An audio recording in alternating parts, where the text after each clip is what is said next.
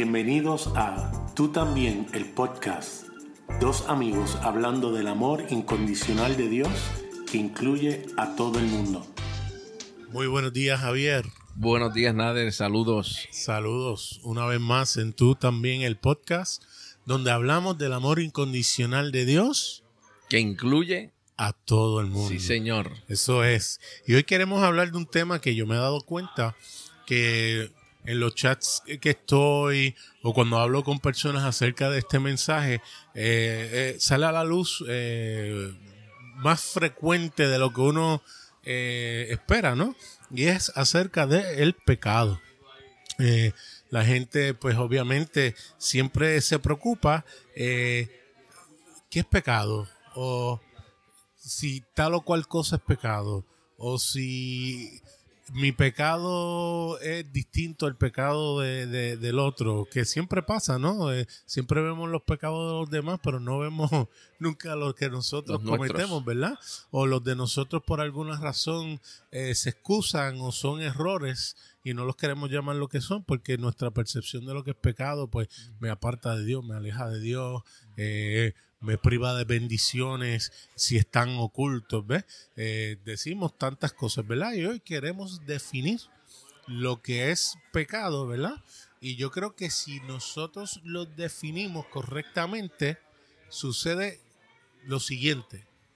Que vamos a entonces a eliminar los malos conceptos que podamos tener de, del pecado y con relación a Dios. Porque cuando conocemos el concepto correcto de lo que es pecado, entonces, obviamente vamos a ver a Dios, nos vamos a ver a nosotros y vamos a ver a todos los que nos rodean y al mundo diferente. Yo escribí algo en mi Instagram, puse una foto de una persona con dos cables, ¿verdad? Y un rayo eh, de electricidad eh, uniéndolos y él está como electrocutado. Y puse que la gracia no más licencia para pecar, que la electricidad sea una licencia para electrocutarse. Porque eso es lo primero que viene a la mente. Ah, eso que tú estás hablando me da licencia para pecar. Claro. Y la gente lo que no entiende es que las acciones son consecuencias de algo mucho más profundo y nos quedamos simplemente en lo superficial, en lo que el hombre hace. Y tú empezaste a hablar conmigo acerca de esto y dije, no, definitivamente tenemos que traer esto en el podcast porque yo creo, estoy seguro que si la gente entiende esto, va a ver las cosas desde una luz totalmente distinta y realmente va a ayudar sus vidas de una manera eh, extraordinaria. Yo creo que las personas que nos escuchen hoy van a tener la oportunidad de recibir un mensaje que puede ser liberador eh, a unos niveles extraordinarios.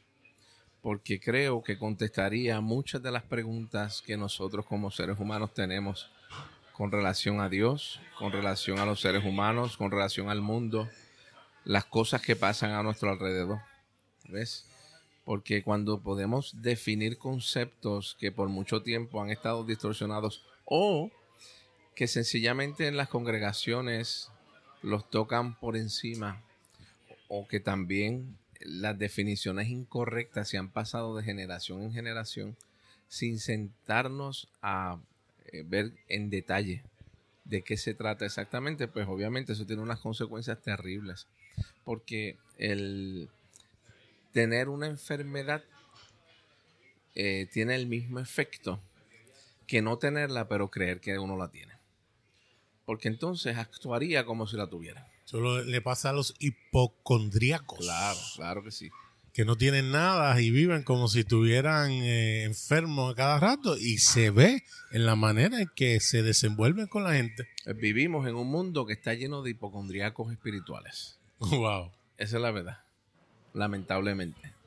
Porque no sabemos que la enfermedad ya fue quitada. Ya fue quitada. Claro.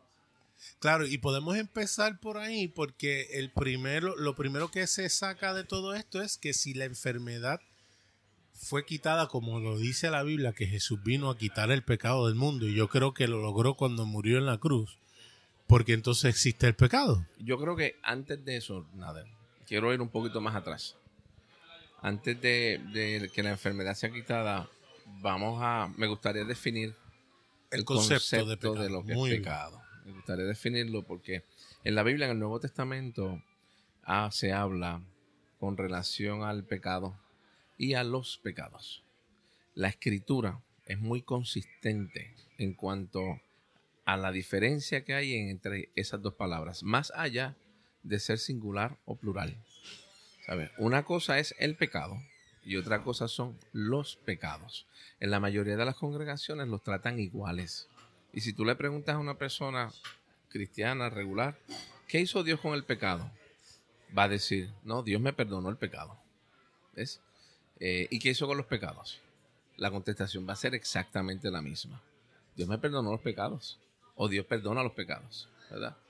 Entonces, la escritura, Dios hace una diferencia entre las dos. Los pecados habla de las acciones, conductas o hechos realizados que son consecuencia o el efecto de una causa mayor. Esta causa mayor se llama pecado. El pecado sin ese. Entonces en la escritura nosotros nos damos cuenta que en Juan 1, que fue lo que tú mencionaste, cuando Juan el Bautista ve a Jesús antes de bautizarlo, le dice, aquí está el Cordero de Dios que quita el pecado del mundo. La palabra pecado en el Nuevo Testamento en griego es la palabra hamartía, Amartía, correcto. ¿verdad? Que es una palabra compuesta, el prefijo a, que quiere decir no o sin, y la palabra martía, que tiene como raíz la palabra meros, que quiere decir forma. Quiere decir que el pecado es estar sin forma o deforme, ¿verdad? Eh, por mucho tiempo se ha eh, interpretado o se ha traducido la palabra como no dar en el blanco, Fallar a la marca. fallar a la marca. ¿verdad? Quedar claro. corto de Claro. el blanco. que también se puede traducir de esa manera. Lo que pasa es que fallar a la marca o el blanco no es el yo tratar de portarme bien y actuar mal. Ese no es fallar a la marca. Fallar a la marca tiene que ver con un problema de identidad. El yo no saber ni quién es Dios ni quién soy yo. Y ahí estoy fallando la marca, por lo tanto estoy actuando contrario o estoy eh, eh, eh, actuando deformemente a quien yo soy realmente. Que es interesante porque establecíamos antes que el hombre siempre trató de hallar a Dios por su propia fuerza y jamás y nunca iba a poder, iba siempre a quedar corto de esa meta. Entonces Cristo viene, viene a extender el puente para que nosotros entonces podamos, podríamos, eh, pudiéramos, Pudiéramos. llegar y tocar y llegar a la marca, ¿verdad? Claro. Pero cuando tú entonces traes este otro eh, concepto que volvemos y digo, lo decimos, como siempre decimos, no nos crean a nosotros, búsquenlo, eh, busquen las definiciones, están ahí, siempre han existido. Todas. Cuando Siempre tú ves ahí. amartía, que es negativo, a de no, y, y martía, que es de forma, de meros, tú dices, wow, es deforme. Y tiene tanto sentido porque entonces podemos establecer que cuando el hombre peca, lo que hace es que su mente se deforma. Se deforman tres aspectos, Nader. En tres áreas se deforma. Voy a hacer un resumen, básicamente. Se deforma en su percepción de Dios. Tiene una percepción deforme o distorsionada con relación a Dios. Se deforma su percepción de él mismo. Por eso cuando ve a Adán a Eva, le da vergüenza. Cuando Eva ve a Adán, le da vergüenza. Porque se deformaron. Y tercero, se deforma la percepción o concepción del cosmos, del mundo, de todo lo que lo rodea. Por eso es que hasta el día de hoy es que tenemos la capa de ozono que se está destruyendo, estamos viviendo una época de cambios climáticos como nunca antes por causa de lo que el ser humano ha hecho, porque se deformó su relación con el cosmos, con todo lo que le rodea, y empezó a hacerle daño porque no sabía lo que estaba haciendo y todavía muchos no saben lo que están Sin haciendo. incluir la teología del dominio, que todo esto es nuestro y tenemos que dominar sobre ello, y eso me da el permiso para hincar eh, pozos petroleros para hacer más dinero, para ser millonario y rico y puedo producir plástico y botarlo sin reciclarlo porque pues eh, simplemente puedo hacerlo. Y es porque tiene una percepción deformada, distorsionada, de todo lo que lo rodea. Como que tiene que controlar y dominar todo eso, ¿no? Porque Dios lo dijo, que ahora tú vas a dominar. No, no, no, de eso no es que se trata la vida. Es mucho más que eso. Entonces, ¿qué ocurre? Yo hablaba con mis estudiantes esta semana pasada, hace dos semanas, y yo le preguntaba, ¿de dónde ustedes creen que se origina el mal? Que es una pregunta de, eh, de, de siglos y de tiempos antiguos. Memorial. ¿Verdad? La gente, el mal, porque entonces el pecado, ¿de dónde sale el pecado entonces? Y realmente el, mal surge. Tuve diferentes contestaciones, obviamente. No, del diablo, del acusador, de, de él mismo, de Dios, tú sabes, muchas contestaciones diferentes que me dieron los estudiantes, que son las mismas que hemos escuchado por siglos y siglos y siglos. Pues esto es sencillo, claro. Esto no vamos a ser exhaustivos en, el, en la investigación porque si no, no terminamos nunca. Claro. Pero todo empieza con el árbol.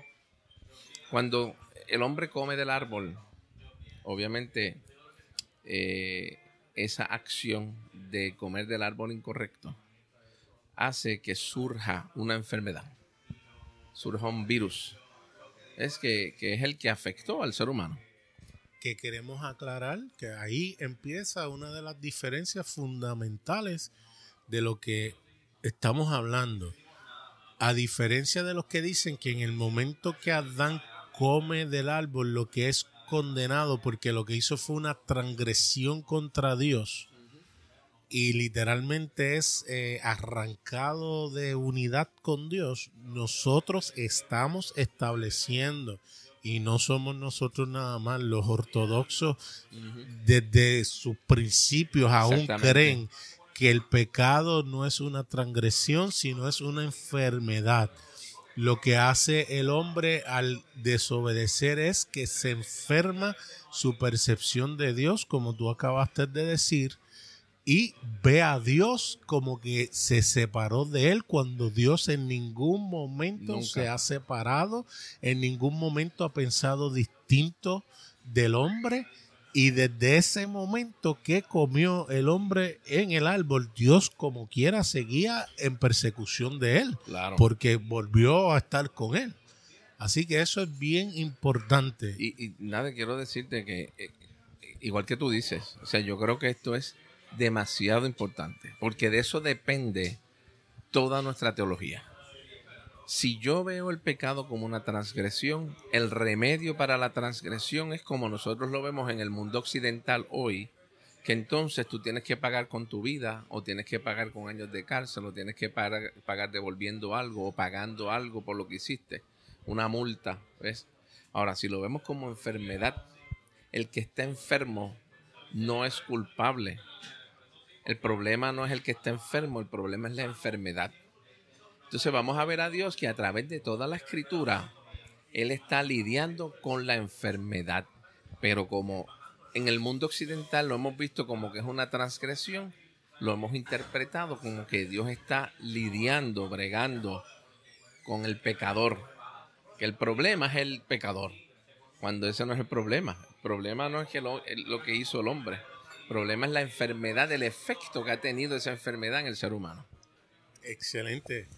O sea que establecemos que desde el principio Dios lo que ha querido es trabajar con la causa de la enfermedad del hombre para que sea restituido a la manera original del ser antes de haber pecado. Exactamente. O sea, eh, quiere decir que una persona enferma tú no la llevas a un tribunal. ¿Ves? Pues así mismo Dios. Ni lo estás saltando a puño por estar enfermo. Exactamente. estás enfermo. Yo te dije que no comieras y comiste, pues ahí, esa es tu culpa. No, no, no. Dios no está en ese business. Dios no es así. Por eso es que es importante, hago la aclaración, al igual que tú, el hecho de que esto es fundamental para el resto de las cosas que vamos a decir. Que más que juez es un gran fisiatra que quiere sanar al mundo y que lo sanó en la cruz. Claro, claro. Entonces, el no saberlo hace que la gente sea hipocondriaca. Funciona como si todavía estuvieran enfermos. ¿Ves? Entonces, de ahí, una vez que nosotros entendemos la definición de qué se trata la enfermedad, de qué se trata el pecado, que es una enfermedad, ¿verdad? Entonces vamos a poder entender todo lo que Dios ha hecho a través de la historia del ser humano para poder llevarnos al lugar donde estamos hoy, que estamos sanos en Dios. Y cuando decimos sanos, no quiero decir que no tengamos problemas, que tengamos sufrimiento, que tengamos situaciones difíciles en este mundo. De eso no es que se trata. Es algo más que eso. Sí, porque de nuevo, lo que dijo ahorita, el takeaway es que, ah, espérate, si tú dices que no existe el pecado, si tú dices que, eh, si tú dices que ya lo quitó del mundo, porque entonces seguimos actuando y seguimos pecando, ¿sabes? Una cosa es la realidad ontológica de nuestro ser ahora. claro que no depende de los hechos. La raíz no está en nosotros, en lo que hacemos, sino en quién lo hizo y en la persona de Dios que hizo la obra ya.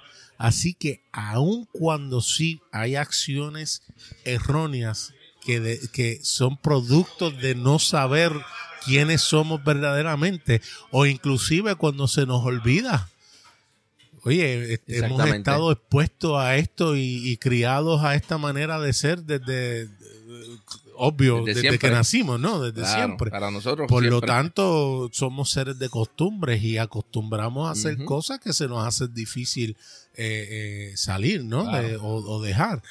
Pero a la medida que nos vamos dando cuenta de esta realidad, va despertando en nosotros, wow, ese no, ese no es quien soy podemos entonces hablarle a la persona para que se dé cuenta de su realidad. Y eso es poderoso. Claro, demasiado.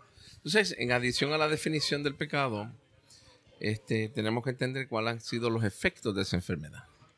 Porque al nosotros conocer los efectos de la enfermedad, vamos a poder entender cinco aspectos importantes con relación a Dios y su obra. Es cuando yo sé lo que es el pecado, entonces, es un virus que afectó a toda la humanidad. Entonces, obviamente, Dios, en vez de juzgar, lo que está tratando es de sanar. ¿Ves? Entonces, este sanar, sanarnos de qué? De la raíz y de los efectos de ese virus. ¿Ok? Quiere decir que vamos a ver el nacimiento y la encarnación de manera distinta. Vamos a ver la vida de Jesús en la tierra diferente. Vamos a ver la muerte de Jesús diferente. Vamos a ver la resurrección de Jesús distinta. Y vamos a ver la ascensión de Jesús distinta. ¿Ves? Porque una vez que entendemos que entonces esos cinco aspectos están dirigidos a sanar, no a enjuiciarnos a nosotros, sino a sanarnos. Decir, que la encarnación, de hecho, estaba leyendo en estos días un libro de Ireneo, con, de, no, Atanasio, Atanasio era, creo, sí, en relación a la encarnación de Jesús. Y estaba hablando de la importancia de la encarnación. La gente se enfoca en muchas ocasiones en la muerte solamente o en la resurrección, que es demasiado importante. Pero la encarnación es tan importante como todo lo demás. Porque en la encarnación Dios nos sana de varios aspectos con relación al pecado. ¿Ves? Que es sumamente importante. Pero básicamente hay tres efectos yo le llamo, yo te compartir, yo le llamo las 3D, ¿verdad? Primero, eh, el primer efecto del pecado en nosotros es la distorsión o la desfiguración, es lo que habíamos hablado, ¿verdad? La distorsión, ya te mencioné de tres, con relación a Dios, con relación a nosotros mismos y con relación al cosmos o al mundo. Entonces, el segundo efecto es la distancia, porque entonces, al yo tener una imagen distorsionada de Dios, pienso que Él está lejos yo estoy acá y él está allá. Quiere que el pecado nos hace creer que nos distanciamos. Por eso cuando eh, Dios va a buscar a Adán en Génesis, sencillamente Adán se esconde porque pensaba que Dios estaba enojado con él, se distanció por lo que hizo. Y tercero, es la división. Es la división entre los seres humanos, donde empezó a crearse eh, diferencia entre hombre y mujer. Y lo vemos desde el principio cuando Caín y Abel. Porque tan pronto Adán y Eva tienen a Caín y Abel, hubo una división entre los hermanos. Caín le tenía celos o envidia a Abel, ¿verdad? Entonces eso estaba afectando la relación de ellos. Y desde entonces los seres humanos, por eso cuando nosotros vamos a Gálatas y Efesios, nosotros nos damos cuenta de lo siguiente, que Pablo dice, ahora en Cristo no hay división. Ahora no hay hombre ni mujer, no hay bárbaro ni cita, no hay griego ni judío, no hay diferencia, porque por lo que Cristo hizo, eliminó, erradicó la división que había entre los seres humanos. ¿Ves? Quiere decir que podemos entender ahora que esos efectos del pecado en nosotros nos han afectado en todas las áreas de nuestra vida. Por eso nos afecta nuestra relación con Dios, que entonces estamos tratando de buscar a Dios. Y se busca de Dios mientras pueda ser hallado. Búscalo, acércate a Dios como si estuviera lejos, ¿verdad? Entonces, a la misma vez, eh, tratamos de subsanar o, tratar de sanarnos a nosotros mismos con relación a nuestra identidad. Entonces estamos haciendo cosas para tratar de establecer una identidad. Y entonces hay gente que dice, no, pues yo no soy Juan Rivera, yo soy el doctor Juan Rivera, o yo soy el ingeniero, yo soy el licenciado, porque a través de lo que hacemos tratamos de establecer nuestra identidad. Y a la misma vez, pues, estamos tratando de eh, hacer cosas para subsanar o sanar también lo que ya Dios hizo con relación al cosmos, al mundo, a lo que nos rodea. Y así, tú sabes, estamos, hemos estado trabajando todo el tiempo tratando de nosotros lograr algo que ya Dios hizo por medio de Cristo. Regresamos en breve y continuamos. Me parece la importancia en la encarnación, el que lo divino y lo humano se hayan unido en el tiempo nuestro, porque desde antes de la fundación del mundo, ya el Cordero fue inmolado, ya estaba dentro de la mente de Dios. Pero en un momento dentro de nuestro timeline, como decimos en inglés, de nuestra línea cronológica, el tiempo cronológico, esa realidad se aparece y, se, y, se, y Él muestra esa unidad a través de Cristo entre nosotros. Exactamente. O sea, que eso es fabuloso. Porque no lo hizo solamente por nosotros, sino que lo hizo como nosotros. Como nosotros. Y al ser un acto vicario, su encarnación, como lo fue su muerte y resurrección, Él nos hizo partícipes de esa realidad una vez y por siempre. Y eso es importantísimo, porque de esa misma manera es que va a vencer la enfermedad. Si Dios no se encarna, no hay manera de poder vencer la enfermedad. ¿Ves? Porque entonces, eh, en Juan capítulo 1, verso 14 dice que la palabra, el logos, se encarnó se metió en un cuerpo de carne, es como tú y yo. ¿Con qué propósito? Entre otras cosas, se metió en ese cuerpo de carne para vencer en el mismo territorio que había dominado la muerte, el pecado. Vencer al pecado en el territorio del mismo. ¿Ves? Me explico. Cuando Pablo dice 2 de Corintios 5, verso 21, dice, eh, al que no conoció pecado. Y de hecho, quiere decir que Jesús cuando se encarna no está afectado por el virus, aunque está en un cuerpo de carne. Eso es importante aclararlo. Segundo, dice al que no conoció, esa palabra conoció en griego habla de conocer por experiencia. Quiere decir que Jesús nunca pecó. Ni estaba infectado por el virus y jamás pecó porque no estaba enfermo. Entonces dice, al que no conoció pecado, le hizo pecado. ¿Para qué? Para vencer al pecado por medio de aquel instrumento que usaba el mismo pecado para mantenernos esclavos y mantenernos encarcelados en nuestros sentimientos y percepciones erróneas. Porque la muerte era el instrumento que el pecado utilizaba para mantener a los seres humanos esclavizados y controlados. Entonces Dios se mete en el cuerpo de Jesús, se hace carne, se mete ahí, va a la cruz, muere con el propósito. De hecho, primero vive una vida completamente sin pecar. Porque tiene una identidad clara de quién es el Padre y quién era Él. Y una visión correcta del cosmos. Y entonces cuando muere, vence a través de la misma muerte, que era el instrumento que usaba el pecado, para vencer el virus completa, total y absolutamente. Quitarlo del medio, para que no tengamos más ese virus. Y lo importante es entender que ya no somos vencidos por ese pecado, ya no tenemos que estar sujetos a él, ya fue quitado. Totalmente. Por lo tanto, va a pasar una de dos cosas. Vas a tener los que entonces enseñan que si entonces yo no puedo pecar o ya no existe el pecado, nada de lo que yo haga es pecado. Y entonces van y hacen y deshacen y se acuestan con tres y cuatro mujeres y, y, roban y eso. Y dicen, no, pues es que ya el pecado no existe, así que nada de lo que, yo hago es pecado.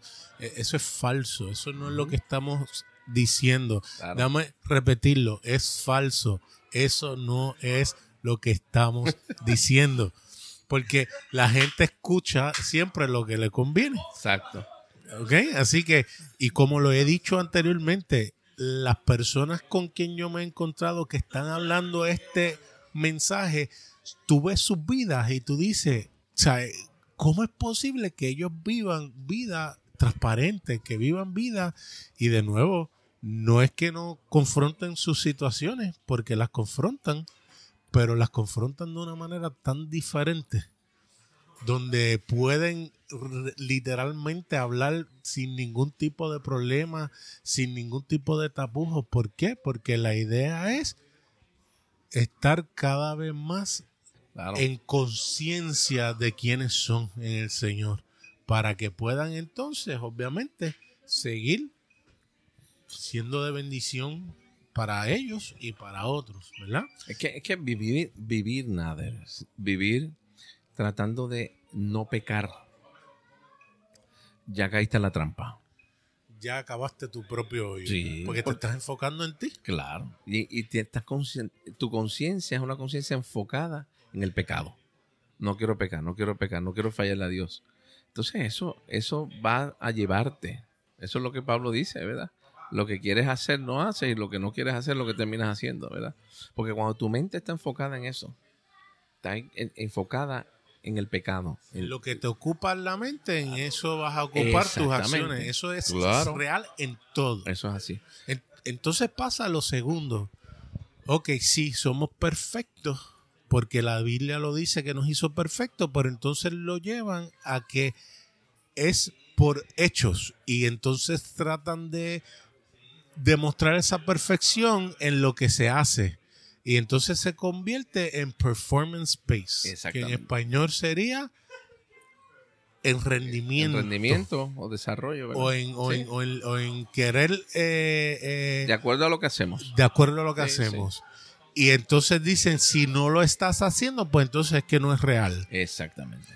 Cuando la realidad es que es real, aunque lo estés viviendo en el momento o en algún momento dado no lo estés viviendo, que es la diferencia. Cuando nosotros entendemos la definición de pecado, no se nos hace difícil poder entender eso, porque el pecado es la desfiguración, ¿verdad? Fine, la enfermedad ya no está. ¿Qué ocurre cuando pecamos? Lo que está ocurriendo realmente es que estamos actuando contrario a nuestra verdadera identidad porque en ese momento perdimos de perspectiva de quiénes somos verdaderamente. Entonces nuestras acciones reflejan algo que yo no soy. Por ejemplo, yo puedo cocinar un plato exquisito, ir a la cocina, cocinar algo. Eso no me hace chef, aunque lo hice.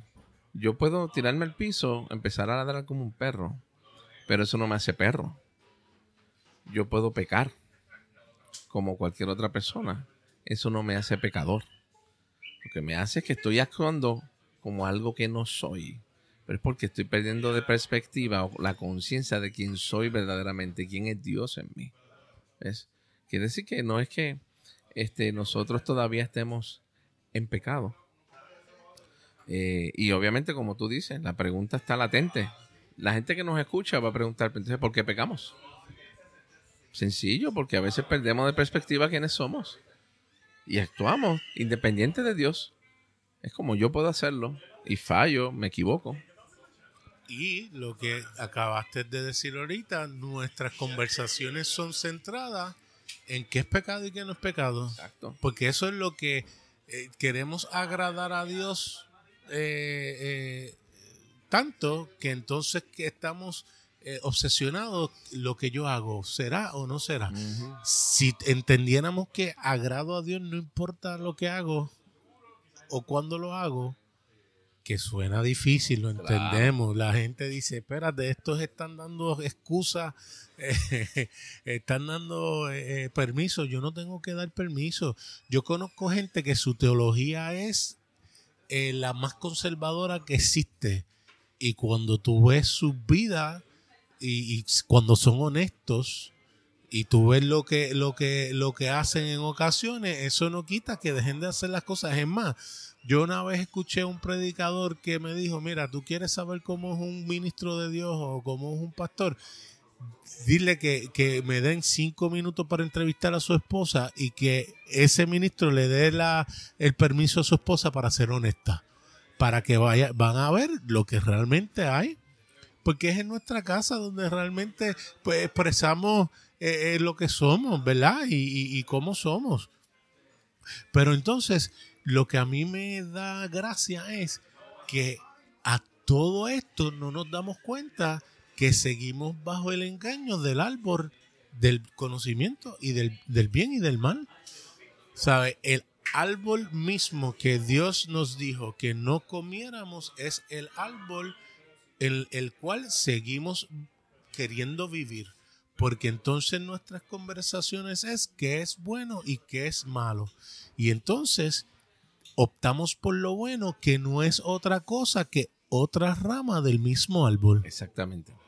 Cuando se supone que estemos viviendo bajo el árbol de la vida, que es Cristo, estamos enfocados en el árbol equivocado. Yo voy a hacer una declaración que va puede provocar conflicto, más conflicto. Más todavía. Más todavía. sí, porque es que eh, eh, hay personas que no se atreven a decirlo, pero yo lo voy a decir. Mientras el ser humano trate de hacer el bien, va a pecar. Mientras el enfoque sea yo quiero hacer el bien, va a haber pecado. Jesús nunca quiso hacer el bien. Entonces, ¿qué hizo Jesús? Jesús tenía una misión manifestar al ser humano, expresar al ser humano, entre otras cosas, el amor del Padre. Véanme a mí y están viendo a papi. Véanme a mí y están viendo lo que es verdadero amor. De hecho, en una ocasión un joven le dijo, maestro bueno. Y él dijo, ¿por qué tú me llamas bueno? Si el único bueno es Dios. Él no estaba diciendo que no era Dios. Estaba diciendo solamente uno bueno, porque la bondad no es otra cosa que la manifestación del amor de Dios. Entonces, te digo que mientras el ser humano quiera hacer el bien, va a pecar, porque esa no puede ser la meta.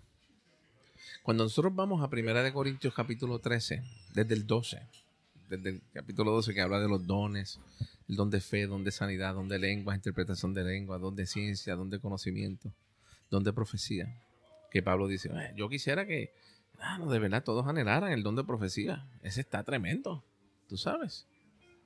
Pero al final del capítulo 12 él dice, pero les voy a mostrar un camino más excelente. Y entonces empieza a dar unos ejemplos muy prácticos. Y él dice, si hablara lenguas angelicales y no tengo amor, de nada me sirve.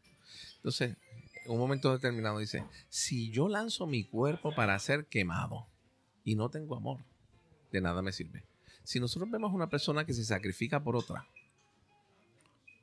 se, eh, le van a disparar a alguien, otro se tira al frente y dice, wow, cómo lo amó. Qué sacrificio, tremendo, qué héroe. Y Dios dice, no, eso no es amor. What? Sí, el amor es mucho más profundo que eso. Es porque el amor te lleva a una relación. Y entonces, él dice, el hacer el bien no es la meta. El hacer el bien realmente es la expresión o manifestación de que el amor de Dios ha tenido un efecto en tu vida. Pero no es la meta, es el efecto del amor. Así como el pecado tiene un efecto en nosotros, el amor tiene un efecto en nosotros. Y el, el hacer el bien por otro es la expresión visible del amor de Dios. Eso quiere decir que hay personas no creyentes que pueden amar. Oh, definitivamente. Y hay personas creyentes que pueden no amar. Claro, que su motivación en hacer el bien es muy egoísta para Claro. tener estatus, para tener renombre, para beneficio propio y no para beneficio de la Claro, persona. Porque cuando yo veo a una persona en necesidad y lo ayudo, no para ser reconocido, ni porque, ah, espérate, quiero hacerle bien a esa persona. No, no, no. Yo veo a esa persona en necesidad, voy a ayudarlo. Estoy expresando el amor de Dios. Nadie me está diciendo, ¿tú eres creyente o no eres creyente? ¿Por qué tú lo estás ayudando? ¿Cuál es tu motivación? No. Pero el tú hacerlo, estás expresando el amor de Dios. Claro, que ¿cómo se llama eso? Hacer el bien. Pero esa no es la motivación. Ahora, cuando tú, tu motivación es hacer el bien, vas a pecar. Porque vas a terminar terminando haciendo lo que no quieres hacer. ¿Ves? Entonces, pues, e- eso es extraordinario. Porque sencillamente ahora entendemos que la, la, la forma en que nosotros entonces podemos vivir para no pecar es amando. Pero para nosotros amar a otros, amarnos a nosotros, amar a Dios, tenemos que ser amados primero. Por eso es que él dice, el amor no consiste en que yo amo a Dios. El amor consiste en que yo soy amado por Dios primero. Experimento ese amor. De tal manera que entonces yo puedo amar a Dios y puedo amar a los que me rodean y todo lo que me está alrededor mío lo puedo amar.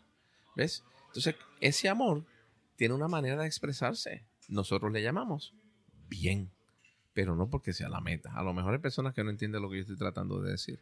¿verdad? Es muy complejo para algunos, pues escuchan el podcast va- varias veces, el episodio lo escuchen varias veces para que lo puedan entender, tú sabes, pero de eso es que se trata, porque el amor tiene que ser expresado de alguna manera. Pues ¿cómo se expresa? Haciendo el bien, pero no porque sea la meta. O sea, ahora, si mi meta es hacer el bien, voy a pecar. Entonces, pues me trae a una pregunta que yo estoy seguro que muchos van a hacer. Si yo amo a alguien y lo veo en una condición que le está haciendo daño y yo no busco la manera de corregirlo, realmente lo amo. Realmente me interesa porque si yo veo que se está, eh, por ejemplo, cortando eh, porque tiene una situación y yo no trato de corregir eso o que cambie eso, ¿realmente lo estoy amando? ¿Cuál tú, eh, dirías que es la respuesta a eso? La respuesta es muy sencilla. Depende de la motivación. O sea, si la motivación es tú hacerlo porque quieres hacer el bien o quieres ser reconocido o reconocida, eso no es amor. Porque el amor no busca lo suyo propio. ¿Ves? Ahora, si la motivación es la persona, porque ese ha sido el enfoque de Dios a través de la eternidad. El enfoque de Dios, de hecho, eh, la, escritura dice que el pensamiento de Dios constante somos tú y yo. Es el ser humano. Dios está pensando en nosotros siempre. Decir que el amor actúa de, igual, de igual manera. Cuando yo busco el que otra persona esté bien, esté haciendo lo que esté haciendo, yo quiero ayudar a esa persona, no para reconocimiento propio, no para ganar puntos para ir al cielo. Estoy amando. Porque la motivación no es que me den premios a mí, como tantas veces hemos escuchado en las congregaciones. No, otra estrellita en la corona, tú sabes, otro diamante, otra cosa más, tú sabes, un premio más que te vas a ganar. No, eso, eso no es amor. El amor no busca lo suyo.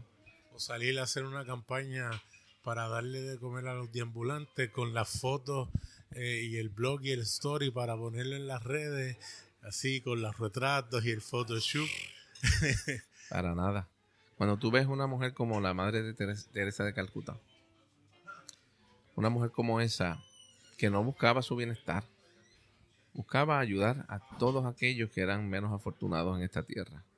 Ese es el amor encarnado, tú sabes. Ella no estaba buscándolo, tómenme fotos, miren todo lo bueno que estoy haciendo. No es que su corazón estaba en eso. Esa es la manifestación del amor de Dios. Claro que para una persona que no entiende esto, dice, ah, pero está haciendo el bien. Sí, está haciendo el bien, pero su motivación no es el bien, su motivación es la persona. ¿Sabe? Cuando es la persona, es amor. Cuando es quieres reconocimiento, quieres hacerlo por hacerlo, eso es pecado. Porque el, hacerlo, el querer hacer lo bueno y no hacerlo es pecado. Porque sencillamente no está fundamentado en el amor. Es una desfiguración, es una distorsión de quienes somos nosotros. Y ahora, aunque no tenemos la enfermedad, a veces podemos actuar deformemente. ¿Me entiendes? Pero qué bueno, qué alegría que sabemos que hay uno. El profeta Isaías dijo que el rostro del Señor fue desfigurado por nosotros. Que es lo mismo que Pablo dice, el que no conoció pecado, el que no conoció la desfiguración se desfiguró por nosotros. Extraordinario. ¿Ves? De eso es que se trata la vida. Él, él tomó nuestra desfiguración para sanarnos de eso mismo, liberarnos, de tal manera que hoy podamos vivir con una identidad correcta de quiénes somos. Somos hijos. ¿Quiénes son hijos? Toda la humanidad. Toda la humanidad fue infectada por el pecado. Toda la humanidad fue sanada del pecado por lo que hizo Cristo. Nos puedes escuchar a través de Apple Podcast, Google Podcast, Anchor.fm o donde quiera que escuches tus podcasts. También nos pueden escribir a tú también el podcast arroba gmail.com o me consiguen en Facebook Nader Manastra Díaz o a mí a través de Facebook Javier en él. Hasta, la próxima.